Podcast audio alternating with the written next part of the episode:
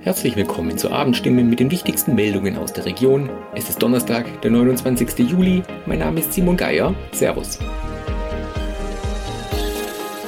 Und das sind heute unsere Themen. Keine Post im Briefkasten, Bürger klagen über massive Probleme bei der Zustellung, nimmt Fahrt auf, Region diskutiert über die Atomkraft und Sommerferien für hunderte Lehrer, Pädagogen sind mehrere Wochen arbeitslos.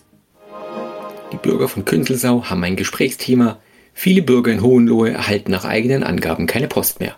Außerdem soll es auch Probleme in Neuenstein, Niedernhall und Weißbach gegeben haben oder geben. Die Pressestelle der Deutschen Post in Stuttgart betont, es könne keine Rede davon sein, dass es mehrere Wochen keine Anlieferungen gegeben habe.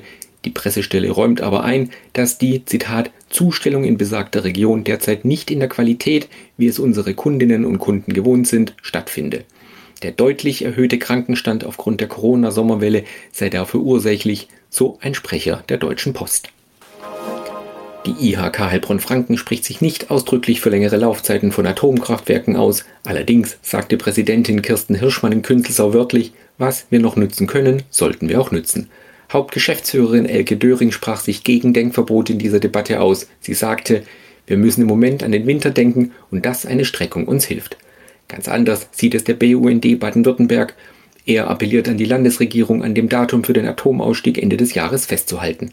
Seit 2017 seien bei jeder Revision im AKW Neckar-Westheim 2 zahlreiche Rissen in zentralen Bauteilen gefunden worden, sagte die BUND-Landesvorsitzende Silvia Pilarski-Krosch.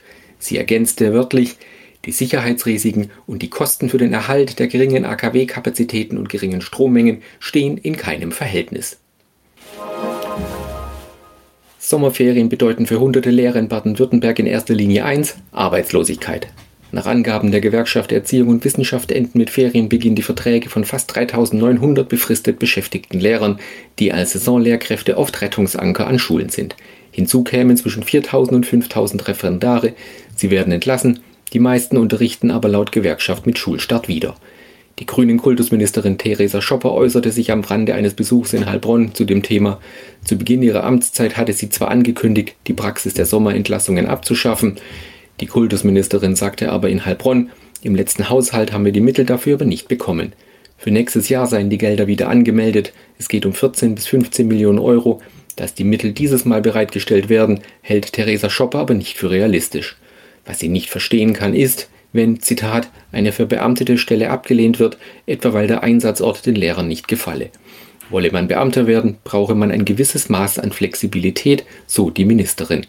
Theresa Schopper bekräftigt aber, dass daran gearbeitet werde, unter anderem Hürden für eine Entfristung abzubauen.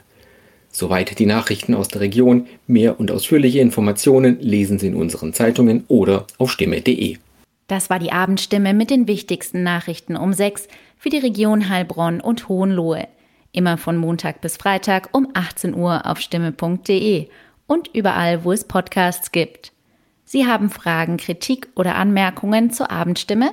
Dann schicken Sie einfach eine E-Mail an podcast.stimme.de.